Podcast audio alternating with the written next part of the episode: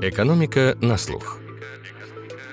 Проект Российской экономической школы при поддержке благотворительного фонда «Сафмар».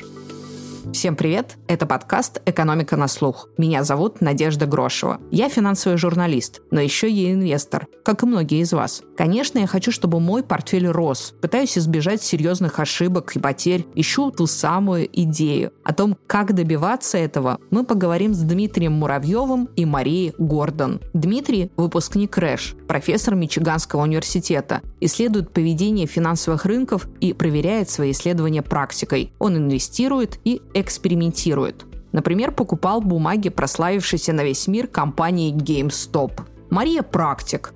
Она много лет была управляющим директором Goldman Sachs, затем портфельным менеджером Пимка. Сейчас она профессиональный директор во многих компаниях, например, член Напсовета Московской биржи и Алросы. Какие ошибки совершают начинающие инвесторы? В какие часы растет американский рынок? И почему инвестиции – это еще и развлечение? Об этом в нашем подкасте, которому, кстати, вот-вот исполнится год. Мы очень благодарны нашим слушателям за интерес к экономике на слух, а потому юбилейный выпуск в начале декабря решили посвятить вам. Профессора РЭШ будут отвечать на ваши вопросы. Задавайте их по ссылке в описании подкаста до 15 ноября.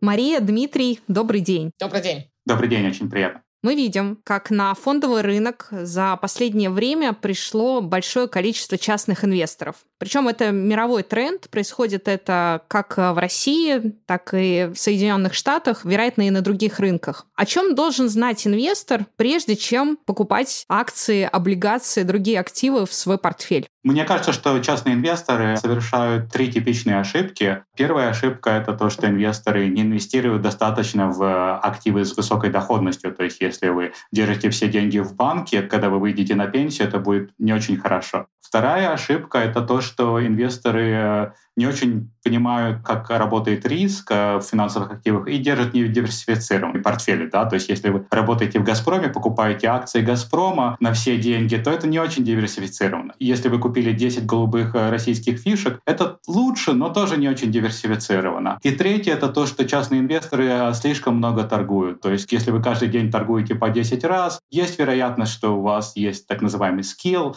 но это по статистике примерно 1% от всех инвесторов Мария, что вы думаете? Ну, я соглашусь с вами, Дмитрий. Ну, наверное, начать нужно с какого-то небольшого ликбеза, который инвестор может пройти сейчас, используя ресурсы онлайна. Важно понимать, какой у вас профиль, какой горизонт. Когда вам нужны будут деньги, и от этого будет зависеть, насколько рискованными могут быть ваши инвестиции. Также, какую волатильность портфеля вы готовы к себе принять. Вот э, Дмитрий очень правильно сказал, что диверсификация, она важна. Портфель, в котором 20 акций компаний разных секторов, будет иметь меньшую волатильность, то есть, скажем так, скачки в цене туда или обратно, которые могут вывернуть ваш желудок наизнанку, да, переводя плохо с английского. Поэтому очень важно понимать свой рисковый профиль. А мне кажется, что ресурсы онлайн сейчас помогают и позволяют а, пройти такой небольшой тест, который может подсказать, какой тип портфеля для вас правилен. Это тип портфеля, где больше облигаций. Облигации — это долговые обязательства, упакованные в такие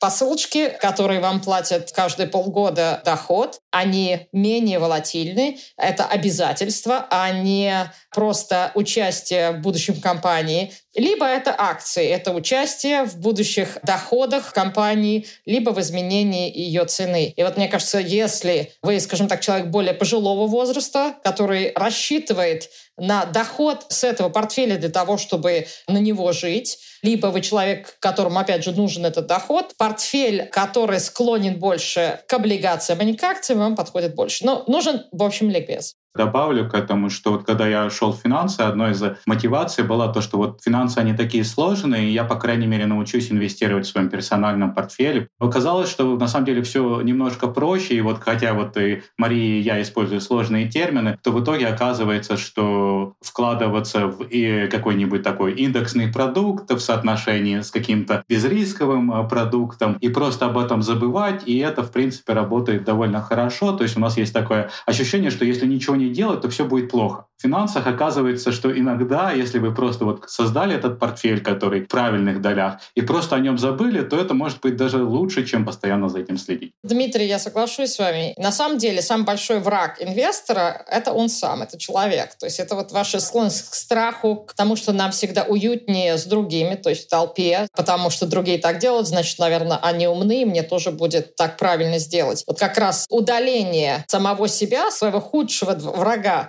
вот эта вот человечность и эмоциональность из портфеля через использование робоадвайзеров либо через ничего не делание, оно на самом деле вот правильно. Ну вот интересно, сейчас такой момент, когда все говорят про перегрев рынка, да, был такой существенный рост за последний год, но судя по тому, что вы говорите, даже перегрев не имеет такого значения. Или это не так? То есть имеет ли значение то, что рынок так сильно рос, что сейчас, например, заходить не стоит? Или на это не стоит обращать внимание, стоит э, сформировать диверсифицированный портфель и забыть об этом?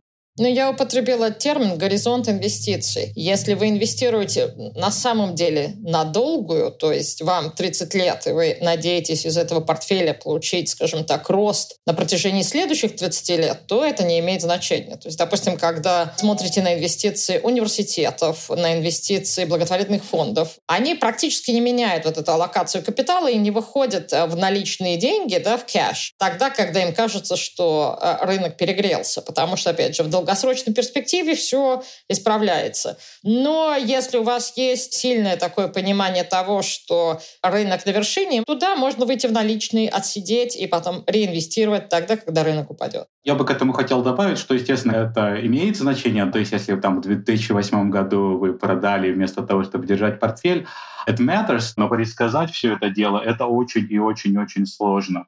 То есть э, предсказывать, упадет рынок или не упадет. Вы делали референцию к тем инвесторам, которые продали рано. Есть такой большой фонд под названием Templeton. Они инвестировали, в, мы будем использовать, я думаю, такие термины, как value and growth. Это инвестирование в активы, которые ну, такие вот старой экономики, либо активы новой экономики роста. Вот эти инвесторы в старую экономику, в традиционную экономику, которая платит э, большую доходность и так далее, эти инвесторы, пересидев и как раз не потеряв вот эти 40-50% при коллапсе рынка и реинвестировав внизу, они на самом деле получили больше дохода, нежели те инвесторы, которые инвестировали в рост и остались в этом рынке, потеряли ну, вот эти 40-50%. Я соглашусь, там еще одним примером этого инвестора будет Уоррен Баффет, который тоже получил там кучу хейта во время интернет-бабла, но потом, когда все упало, он как бы наоборот заработал. Мне кажется, еще одним вопросом здесь является то, смогут ли частные инвесторы, такие как я, предугадать, упадет рынок или нет. И по крайней мере, я не знаю, как это делать, и я знаю, что академическая наука не знает, как это делать.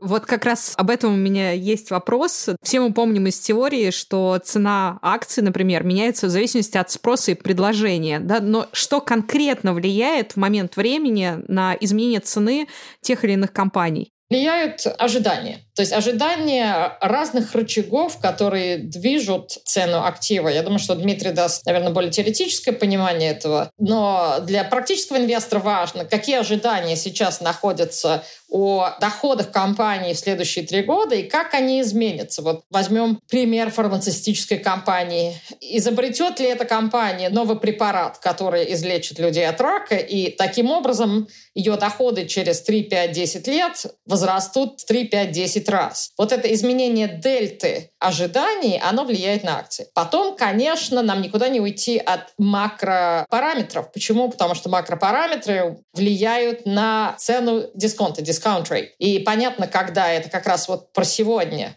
когда инфляция идет вверх, а цены на деньги, измеряемые через ставки центральных банков, не движутся, реальная дисконтированная ставка, она падает. И таким образом реальные активы возрастают в цене. Понятно, что это явление не навсегда, и когда это меняется в одну или другую сторону, тоже меняется цена на акции или цена на активы. Да, Дмитрий, а что говорит нам теория? Теория говорит то же самое, только, как говорили мои профессора с военной кафедры, вид сбоку. Цена актива определяется двумя вещами. Да? Это там, тем, как инвесторы относятся к риску, это вот эта вот макросоставляющая, и тем, какие ожидабельные выплаты этот а, актив нам даст в будущем. Для примера давайте посмотрим на краткосрочную облигацию 2-3 года. Да, все выплаты фиксированы, поэтому цена краткосрочной облигации будет варьироваться в очень узком диапазоне. Но если мы посмотрим на акцию, например, там Tesla или что-то еще такое футуристическое, то цена акции Tesla, она определяется тем, где Tesla будет через 10, через 20 лет, и это сложно. И поэтому вот иногда мы видим такие вещи, как, например, там, я не знаю, та же Tesla будет отчитываться, и у них какие-то там убытки дремучие, а цена все равно растет вверх, потому что, несмотря на эти дремучие убытки, инвесторы вот ожидали что-то еще более худшее. То есть в значительной мере цена меняется за счет э, изменения ожиданий инвесторов. Ну, в теории есть еще некая справедливая цена, но действительно ли она существует? Действительно ли актив движется к своей справедливой стоимости? Ну, справедливая стоимость в этот момент зафиксирована в этот момент, потому что компания это как нужно, я всегда думаю, что это как живые организмы. Они меняются. Пришел завтрашний день, поменялись перспективы. Но каких-то бизнесов, которые движутся более медленно, скажем так, табачной компании, перспективы меняются не так часто. У технологической компании, у компаний, производящих продукты потребительского спроса, перспективы могут меняться достаточно быстро. И опять же, не забывайте макросоставляющую. Макросоставляющая, она движет все. И понимание о доходах, и вот эту дисконтированную ставку. Поэтому такой справедливости цены навсегда нет. Есть справедливая цена на следующие, скажем так, 12 месяцев, которую, опять же, вы теоретически вычисляете. Но вы правильно сказали, что цена определяется продавцами и покупателями. Поэтому всегда могут быть люди более пессимистично настроены на актив и люди, которые видят в них что-то другое. Это прекрасно, это, это рынок. Я хочу к этому добавить две вещи. Одна — это, да, справедливая цена. Мы ее не наблюдаем прям в буквальном смысле. Там это 70 долларов, там 30 центов. И даже когда мы имеем какое-то представление о ней, если текущая цена от нее отличается, то вот это вот схождение между двумя ценами может занимать довольно долго. Мой любимый как бы личный пример — это вот Мечел пару лет назад. Мечел в Штатах продавался за 2 доллара, а Мечел, та же самая акция в России, продавалась э, за доллар. Одна и та же компания торгуется на двух рынках по разной цену, и все равно это заняло там, по-моему, полтора или два года до тех пор, пока эти цены законвержились. И кажется, что рынок неэффективен, но в среднем он довольно эффективен. Один мой любимый пример — это так называемый Challenger Disaster, то есть в 1986 году э, НАСА запустила ракету в космос, та взорвалась через минуту, люди погибли, страшная трагедия. Государственная комиссия все это аккуратно изучала, два года включая там Нобелевского лауреата Ричарда Файмана, пришла к заключению там, через два года. Но если вы посмотрели бы на финансовые рынки, на то, как вели себя акции на этот день, то вы бы как бы пришли к выводу намного быстрее. То есть есть академическая статья, которая посмотрела вот четыре подрядчика к НАСА, которая построил эту ракету. Вот их акции, момент трагедии, все четыре акции идут вниз, но потом через два часа рынок такой, окей, три акции отскакивают вверх, а одна продолжает падать. И два года спустя эта компания оказалась виновной в этой дизастер. То есть на самом деле, с одной стороны, рынок кажется таким нерациональным, но когда смотришь поближе, то очень часто оказывается информативно. Да, а действительно ли рынки рациональны? Участники рынков инвесторы, они рациональны или иррациональны? Ну, Дмитрий вот прекрасно, опять же, нам дал такую наводку про поведенческие ошибки.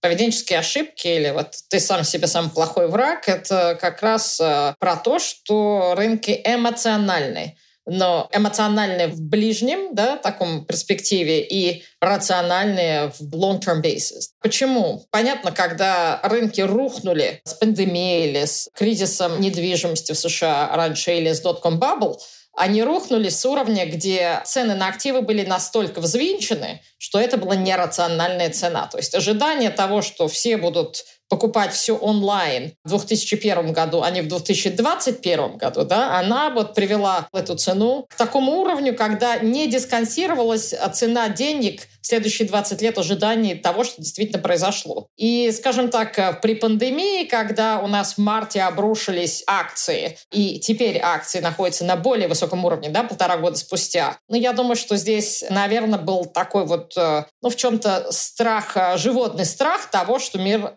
закончится, и что мы не знаем, где будет дно, поэтому нужно продавать все, и когда все продают все, то все уходит вниз намного. В среднем, когда идут э, коллапсы рынков, да, когда один раз э, в пять лет из бычьего рынка мы переходим в рынок страха, примерно рынок падает на 35-40%, а развивающиеся страны рынки типа э, рынка России в долларовом составляющем могут упасть от 50 до 60 процентов, потому что также падает национальная валюта. Понятно, что ценность этих активов настолько не изменяется, но вот эта вот эмоциональность того, что нам страшно, и страх и поведенческие ошибки, от которых потом вот этот страх, он это питает – они ведут к очень большому упадку цены на активы. Я соглашусь с Марией, что поведенческие финансы не играют роли, инвесторы совершают ошибки. Но если бы рынки были совсем нерациональными, то тогда бы умным инвесторам было бы очень легко на нем заработать. Да? То есть каждый год мы бы видели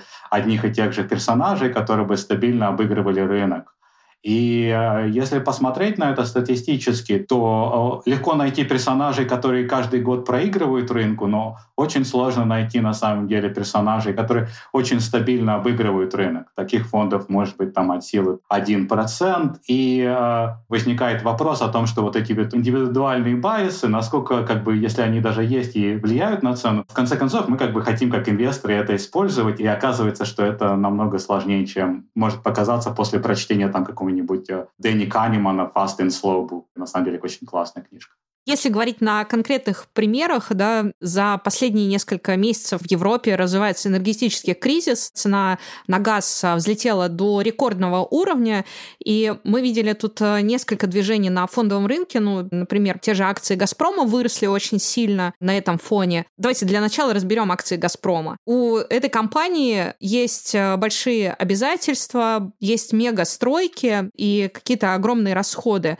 При этом, когда происходит взлет цены на газ, ее акции растут моментально. Это не сразу же отражается на балансе компании, да? То есть здесь а, срабатывает эмоциональная составляющая вера инвесторов в то, что компания будет на этом больше зарабатывать. Ну почему? Если цена на газ идет наверх, то доходы компании в этом году вырастут. Это на самом деле очень рационально. Вас, наверное, немножко беспокоит или тревожит то, что акции «Газпрома» выросли от, не знаю, 3-4 долларов, ну, мы говорим о американских расписках, до 10 долларов. Но это другой вопрос. Это не вопрос в том, что цены на газ в Европе останутся всегда на таком уровне. Это вопрос о том, что когда первоначально мы смотрели на акции «Газпрома» год назад, эти акции торговались по очень-очень низкой цене в разрезе к активам этой компании. То есть есть такое понятие, как а, капитализация компании по отношению к ее затратам, book value, либо по отношению к ее cash flows, да, то есть денежным потокам, допустим, до капитальных инвестиций. По обоим этим параметрам «Газпром» торговался, ну, во-первых, ниже своей книжной стоимости, ну, что, наверное, в принципе, не так странно, потому что «Газпром» много лет занимался социальными обязательствами, инвестировал в проекты, наверное, без большого возврата на капитал или проекты в никуда. Были такой компании, как вы правильно сказали, социальной повесткой. Но у всего есть своя цена.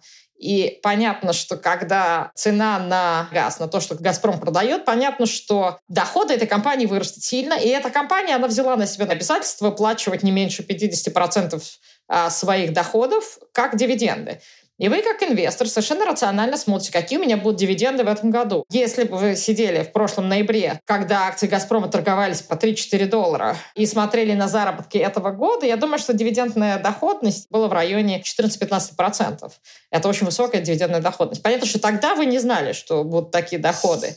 Но это, опять же, к тому, к сопоставлению рыночной капитализации компании в отношении к тому, какие доходы она может производить. Поэтому бывают такие большие движения. Эта компания сейчас, покупала бы я ее сейчас, это, это большой вопрос, правильно? Потому что все, что хорошее могло произойти, оно произошло, и компания более чем удвоилась в цене. Я, кстати, держатель акций «Газпрома» но потому что я купила их как раз вот а, больше года назад. И продолжаете держать? Постепенно убираю из портфеля. Я думаю, что на самом деле энергетический кризис продлится еще немного. У нас достаточно будет, я думаю, тяжелая зима в Европе, и я смогу эти акции реализовать. Но сейчас эти акции торгуются на самом деле уже по а, книжной цене.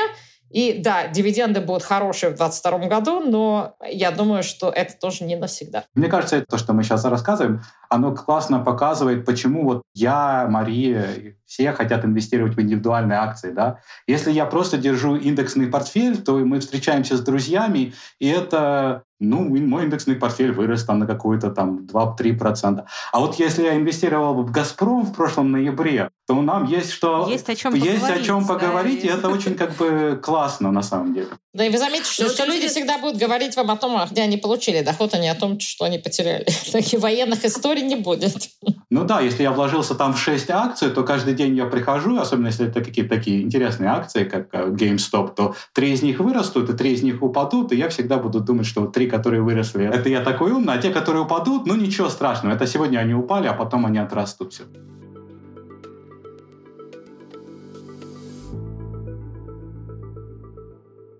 Дмитрий упомянул компанию GameStop, и это новое явление на рынке. Reddit-инвесторы, когда частные инвесторы объединились в соцсети Reddit, э, нашли недооцененную бумагу GameStop, пришли к выводам, что ее финансовые показатели должны привести к росту акций, увидели шорт крупного хедж-фонда и, объединившись, стали скупать бумаги. А, ну и в итоге бумаги действительно выстрелили очень сильно. Интересно, что вы об этом думаете. Это манипуляция, да, такой способ манипуляции рынком, когда с помощью соцсетей инвесторы объединяются, или все-таки это возможность а, формирования цены акции, да? Они же проанализировали отчетность. Это демократизации инвестиций. Никакой разницы нет от людей, которые объединились, там, 100 человек, не знаю, или там, 1000 человек в Reddit, от большой позиции хедж-фонда. Это просто демократизация инвестиций. Понимаете, раньше у нас был такой класс э, махараджи, портфельных менеджеров, которые зарабатывали большие деньги, большие деньги в плане процента от активов, которыми они управляют. То есть э, типичный, скажем так, фонд брал от 1 до 2 процентов. Ну, то есть вот такой вот класс Махараджи, которые э, показывали, делали то, что они профессиональные инвесторы, и таким образом они прекрасны. Сейчас у вас идет демократизация, потому что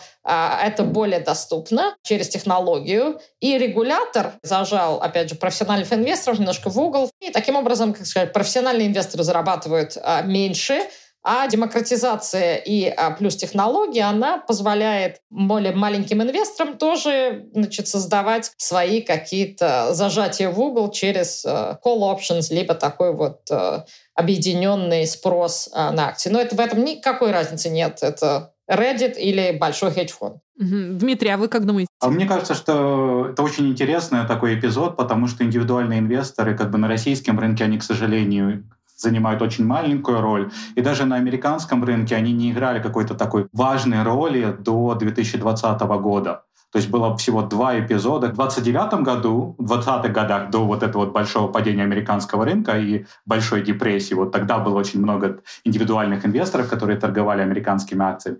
И потом вот в интернет.com бабле тоже очень много ритейл-инвесторов было. И вот в 2020 году снова э, ритейл-инвесторы э, вернулись, и у них появилось много свободного времени и денег, они стали как бы покупать и продавать акции. Разница здесь заключается только в том, что раньше индивидуальные инвесторы, там, э, Мария купит «Газпром», я там куплю там какой-то «Лукойл». То есть мы покупали и продавали очень разные бумаги, и это в среднем не играло никакой роли. То есть кто-то продает, кто-то покупает.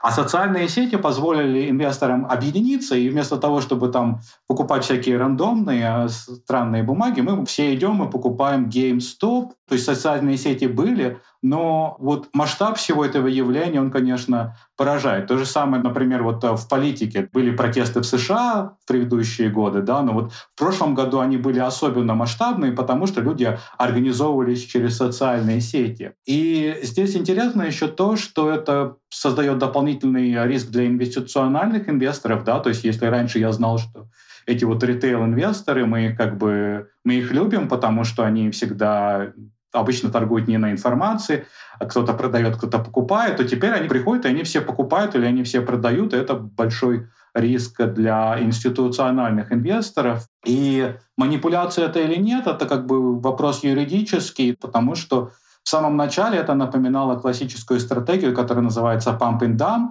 Это вот я иду, я покупаю какую-нибудь неликвидную акцию, потом я иду на Reddit, и я пишу, что эта акция будет расти, и э, часть людей, которые это читают, идут покупают эту акцию. Когда они покупают эту акцию, цена неликвидной бумаги идет вверх, и в какой-то момент я все продаю, и в какой-то момент все понимают, что ничего тут нет, и цена как бы идет обратно, обратно вниз. Разница с GameStop заключается только в том, что здесь все это было более коллективно, и в том, что акция выросла настолько сильно, что компании на самом деле встрепенулись, и GameStop, и там другие компании, которые с этим связаны, они на самом деле выпустили акции, и им помогло это избежать банкротства. Это очень интересный эпизод, и очень много как бы чего тут можно обсуждать. SEC тогда выступил с заявлением, да, они сказали, что они будут смотреть за этой ситуацией, но они не назвали это манипулированием. Дмитрий, вы сказали, что большое количество частных инвесторов было накануне Великой депрессии. Потом, э, перед тем, как хлопнул интернет- bubble на рынке, и сейчас мы видим большой приход частных инвесторов. Но вообще повлияет приход э, массового инвестора на рынок на сам или нет? А, ну, если очень быстро, то нет, потому что если вы посмотрите на эти акции, там, что GameStop, что AMC и дальше по списку, это относительно небольшие бумаги, то есть они даже не входят в индекс S&P 500. То есть э, это как бы очень важное явление с социальной точки зрения, но с точки зрения влияния на большой рынок, э, капитал, которым владеют э, индивидуальные инвесторы, он очень мал по сравнению с капиталом институциональных инвесторов. Ну, если я не путаю цифры, сейчас примерно 25% всего оборота на рынке — это частные инвесторы. То есть эта цифра достаточно выросла. Но может ли там четверть э, всех денег оказывать влияние на весь рынок или нет? Мария, а вы как считаете, окажет влияние то, что больше становится частных инвесторов самостоятельных на рынке? Не думаю. Я думаю, что это просто ведет к поднятию волатильности. Если возьмете российский рынок, э, скажем так, игроков на российском рынке немного, и появление как раз такого большого количества инвесторов, оно может привести к либо увеличению волатильности, либо в какой-то момент, если волатильность большая, к ее уменьшению, потому что у вас приходит больше игроков, которые принимают другой взгляд на вещи. Можно я немножко как бы разобью эту мысль? То есть с точки зрения всего рынка эффект на самые цены, он небольшой. Но мне кажется, важная здесь сторона — это со стороны индивидуальных инвесторов. То есть где-то Допустим, Америка 50 лет назад. У нас там семья, там я, допустим, работаю где-то весь день. Моя жена на самом деле будет заниматься инвестиционным портфелем, то есть она сидит дома, она со всем этим разбирается, и уровень как бы вовлечения в весь этот процесс 50 лет назад был совсем другим. Мне кажется, что основной эффект здесь будет как раз с точки зрения того, что вот эта вот волна Reddit — это во многом молодые инвесторы, которые садятся, и они разбираются с рынком, и в долгосрочной перспективе это будет очень важно, потому что они инвестируют в свое образование, они узнают больше о финансовых рынках, и в сухом остатке они смогут формировать портфели, которые вот э, более соответствуют теории, то есть не когда у них там 2-3 акции, а когда у них что-то более такое осознанное, и в долгосроке это позволит им а, больше получить прирост стоимости. И я надеюсь, что что-то подобное будет на российском рынке, потому что российские инвесторы, к сожалению, несмотря на все усилия РЭШ и других образовательных программ, инвестируют не совсем так, как э, предписано по азбуке.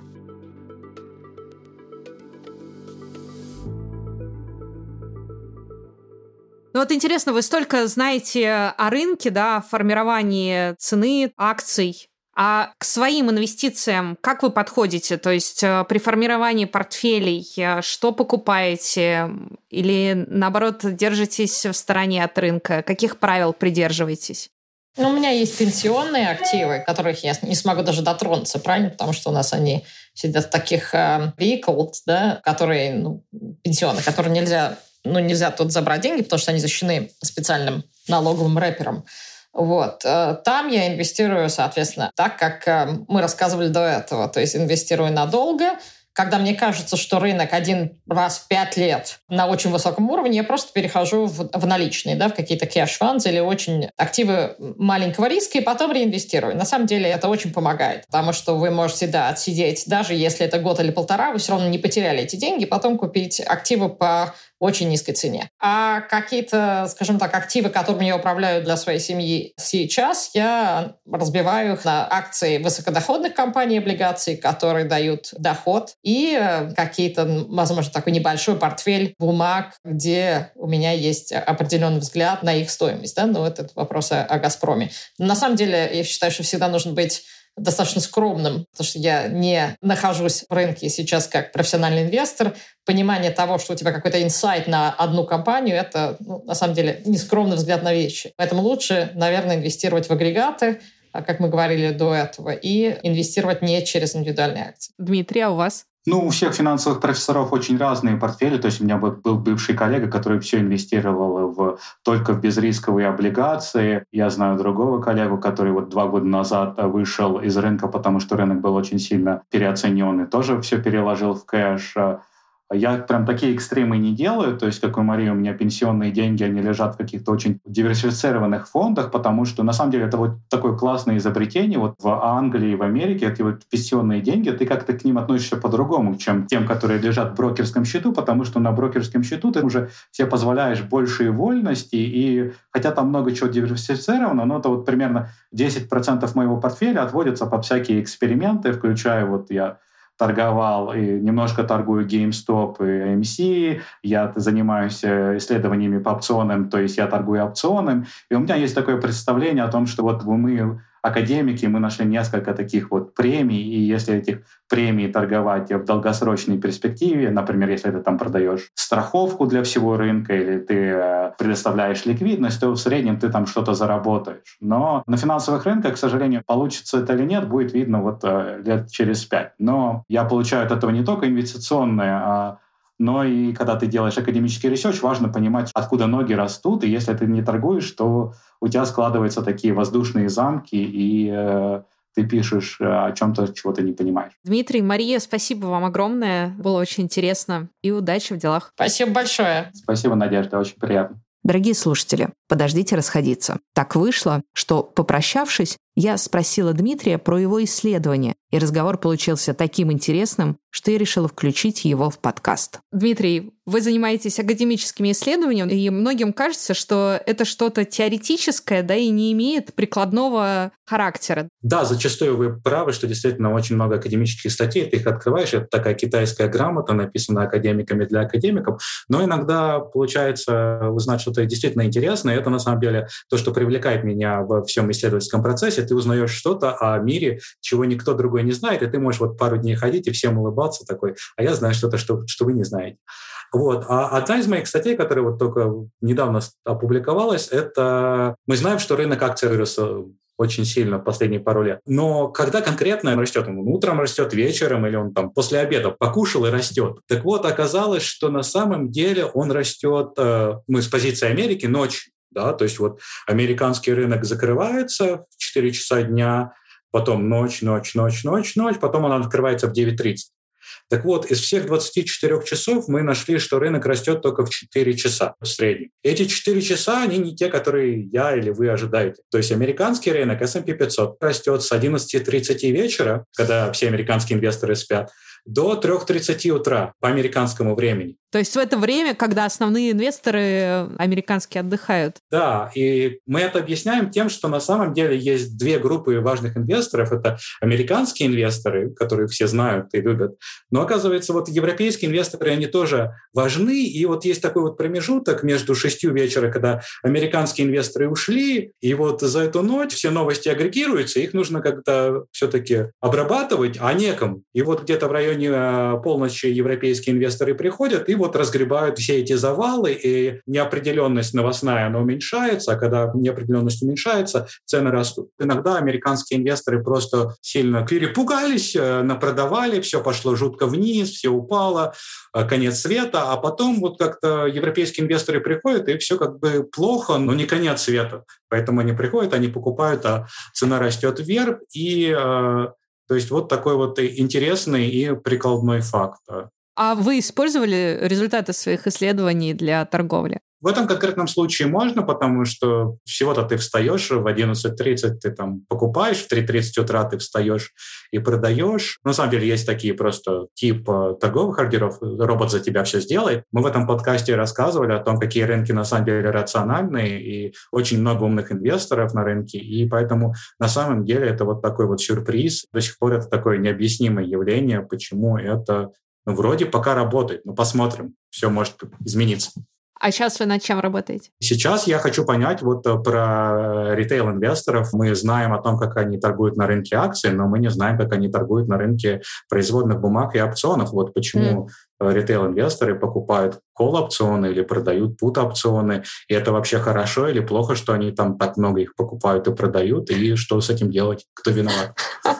У меня самые большие потери были на опционах. И я перестала торговать опционами. Потому что когда пришел Трамп, э, только я, я думала, что рынок упадет, и делала ставку на падение рынка. Это очень больно. То есть ты как бы, когда ты учишь э, студентов инвестиций, ты говоришь, вот, вот нужно делать так, а не так. И потом ты им говоришь, что психология — это такой вот э, процесс, который мы не можем вас научить, но вот когда вы начнете инвестировать, вы это прочувствуете. И это действительно очень важно, потому что что даже вот для профессиональных инвесторов очень часто, вот я знаю большой фонд, где там дядечка, он нанимает молодых ребят, потому что он прожил через 2008 год, и ему больно. Он не может как бы инвестировать в GameStop и биткоин, потому что ему страшно.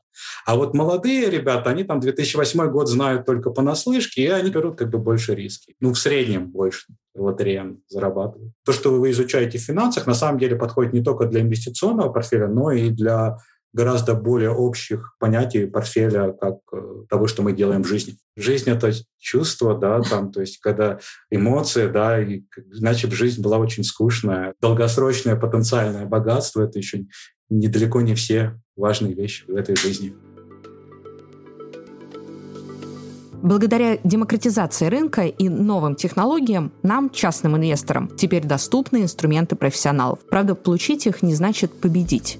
Профессионалы используют эти инструменты куда лучше любителей. Но, как верно заметили Мария и Дмитрий, деньги еще не все. Рынки дают нам возможность не только заработать, но и испытать чувство азарта, эмоции, а еще повод похвалиться своими боевыми победами. It's like a game. Это был подкаст «Экономика на слух». Слушайте нас во всех подкаст-плеерах, оставляйте комментарии и отзывы и рассказывайте о нас друзьям – с кратким содержанием выпуска можно ознакомиться на портале guru.nes.ru, где вы также можете посмотреть публичные лекции РЭШ, почитать статьи и интервью про экономику, финансы и образование. До скорых встреч!